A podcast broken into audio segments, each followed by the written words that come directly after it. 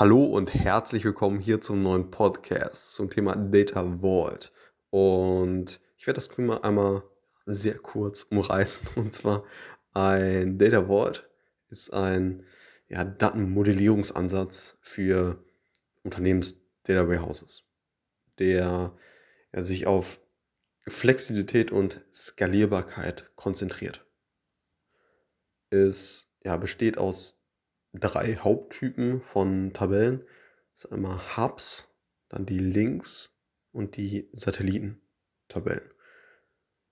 So, Hubs fungieren als ja, Identitätscontainer für Unternehmensschlüssel. Wie zum Beispiel ja, Kundennummern oder, oder ähnliches.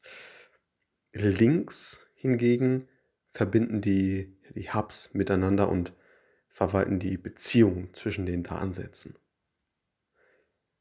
Satelliten enthalten die ja, tatsächlichen Datenwerte, Metadaten und ja, auch historische Versionen der Daten. Das Data Vault Modell ermöglicht eine einfache Integration von, von Daten aus ganz verschiedenen Quellen und unterstützt die Verwaltung von Änderungen an den Daten im, im Laufe der Zeit halt. Es na, ist besonders in äh, regulierten Branchen und Unternehmen mit hohen Anforderungen an die Datensicherheit und Integrität beliebt. Und ja, bietet eben eine hohe Flexibilität und ja, Skalierbarkeit letztendlich. Durch die Struktur mit Hubs, Links und Satellitentabellen.